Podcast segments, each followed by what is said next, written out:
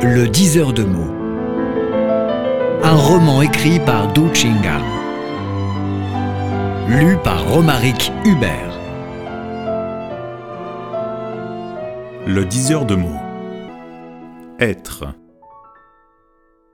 C'était dans un restaurant luxueux près du Yangtze, au nombre d'une dizaine de convives, le banquet fut organisé et payé par Togrand qui à l'entrée accueillait les invités avec un sourire radieux. L'ambiance était des plus solennelles en raison de l'hôte principal, un préfet qui administrait la publication au niveau national. On le nommait Wei. Le salon était décoré à l'ancienne, sur les murs s'imprimaient des caractères chinois au style différent. Les meubles exhalaient un goût raffiné, relevé par des rideaux somptueux.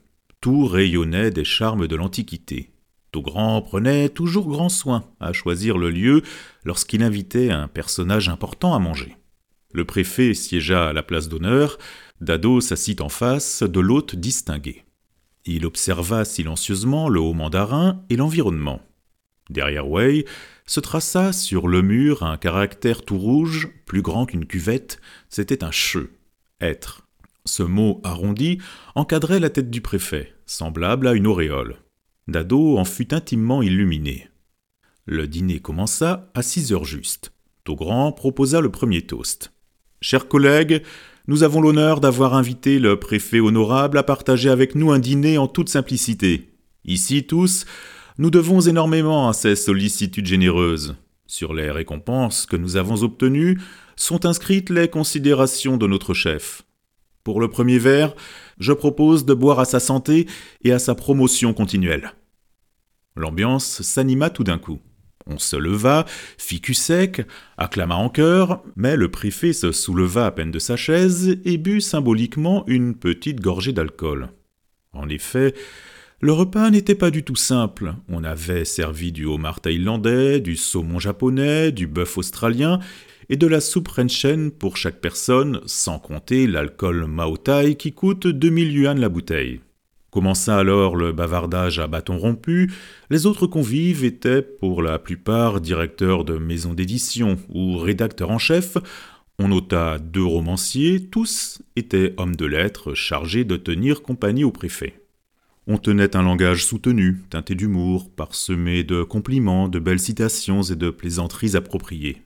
Lorsque le préfet parlait, il prédominait, interrompant souvent les autres pour promulguer ses propres remarques acclamées à propos. Les directeurs et rédacteurs cherchaient à lui plaire de différentes façons, bien que leur sourire soit parfois un peu glacé sur leurs visages avenants. Ayant bien bu, le préfet déclara Chers amis, chers frères, un bon chef a toujours besoin de trois auxiliaires dévoués. Si je mène bonnes affaires, c'est grâce à vous, à votre soutien énergique. Les jours sont longs, continuons de conjuguer nos efforts et cherchons à apporter une plus grande contribution à la grande cause de la publication en Chine.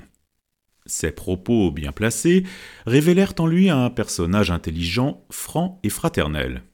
À dire objectivement, les hauts mandarins en Chine sont des êtres exceptionnels par l'intelligence et par la capacité, sinon ils ne parviendraient pas à cette position si convoitée et disputée. L'un après l'autre, les subalternes quittèrent leur place pour porter à titre personnel un toast au préfet.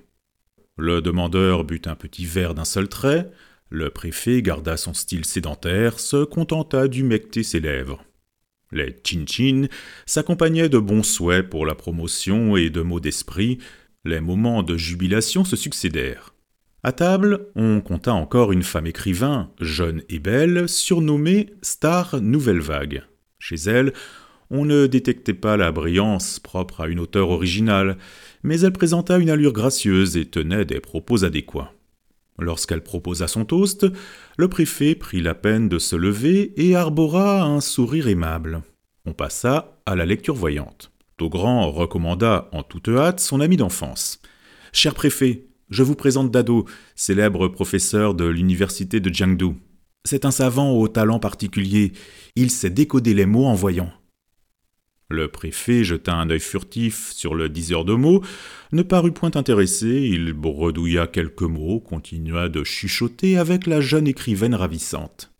Dado se retira par une automoquerie, reprit la causerie avec les deux romanciers. À table, il connaissait tout le monde sauf le préfet et la jeune femme. Lui et deux romanciers se contactaient régulièrement, parlaient naturellement et se disaient les choses en profondeur. À cette occasion, il n'avait pas intérêt à complaire au préfet, mais il respectait les rituels de politesse, avait trinqué avec le préfet tour à tour. Par la suite, il prenait bon plaisir à converser entre eux sur la littérature à voix basse. Entre les baguettes et les verres se faufilèrent deux bonnes heures. Le préfet avait d'autres préoccupations, il partit avec la belle écrivaine en voiture. On se sépara. Grand retint d'ado, les deux amis poursuivirent leur entretien dans un café voisin. L'auteur se plaignit. Ce soir, tu n'y as pas mis du tien. Je t'avais prévenu et demandé de chercher à dire un mot pour le préfet, de le réjouir par une promotion, mais tu as esquivé comme une anguille lorsque je te poussais en avant. Tu ne m'as pas aidé à animer l'ambiance. Dado répliqua. Tu le sais bien, pour la lecture voyante, on tient compte de l'affinité. Je n'aime guère ce type. Tu l'as sans doute remarqué, au début, lorsqu'on porte le premier toast tous debout, lui seul reste assis, parmi les convives, certains sont plus âgés que lui, cette insolence dépasse la limite. La modestie rehausse l'homme. J'ai connu des mandarins plus haut placés sans jamais voir un tel culot. Tu te souviens, un jour, Deng Xiaoping rencontre sur le sentier un vieillard de la campagne. Il le salue le premier et l'aborde cordialement. Ce préfet, lui, se prend trop pour ce qu'il n'est pas. Il n'ira pas loin dans sa carrière. Togrand insista. C'est comme ça le milieu officiel. Sous le toit trop bas, on est obligé de se courber. Lao Wei a le bras très long. Son père a été secrétaire du parti d'une province. Tu le sais bien, la publication, c'est difficile à faire en Chine. On a besoin d'un parapluie. L'éditeur but une gorgée de café et reprit. Le bruit court que Wei va être promu. Il deviendrait vice-ministre. Qu'en penses-tu? Difficile à dire. Je n'avais pas dérogé à ma promesse. Une fois passé à table, j'ai commencé à lire pour son compte. Un présage m'avertit que dans le milieu mandarinal, la porte de ce type-là est condamnée. Il lui arriverait même de fâcheux contretemps. C'est vrai Mais comment? interrogea l'éditeur à la hâte. Tu n'aurais pas remarqué, derrière le préfet, couche un mot éclatant, che. Ce caractère se décompose en ye, xia, yun, homme sous le soleil.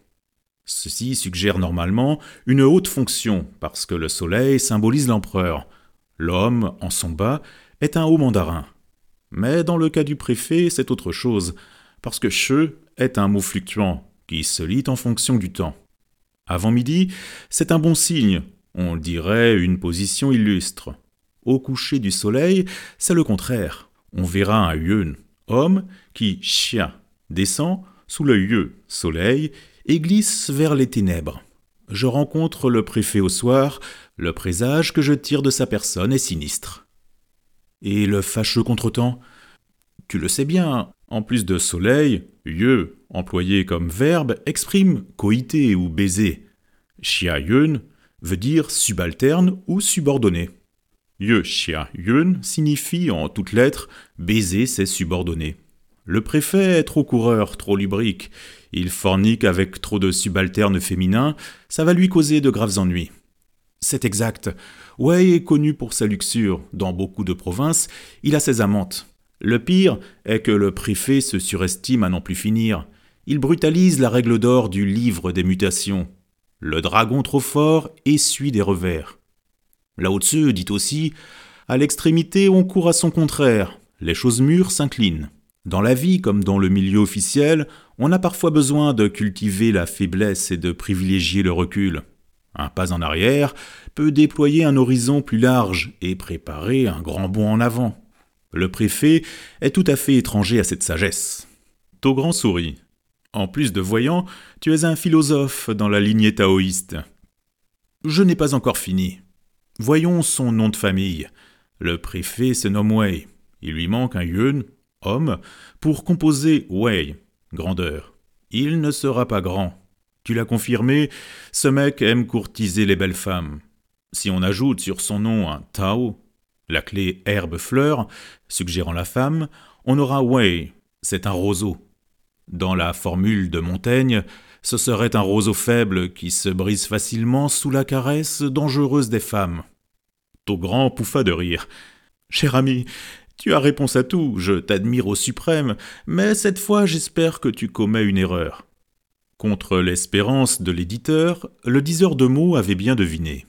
Six mois après, le chef que suivait Wei en toute fidélité fut mis sous les verrous.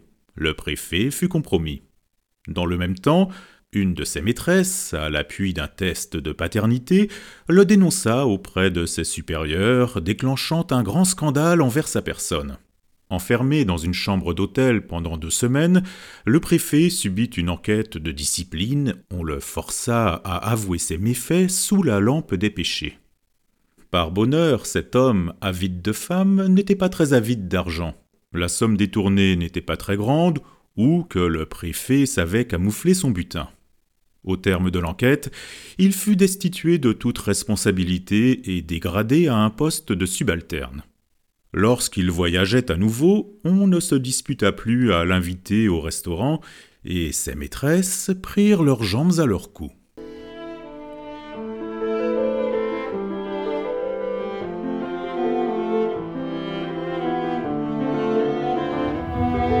Le diseur de mots un roman écrit par Du Chingal.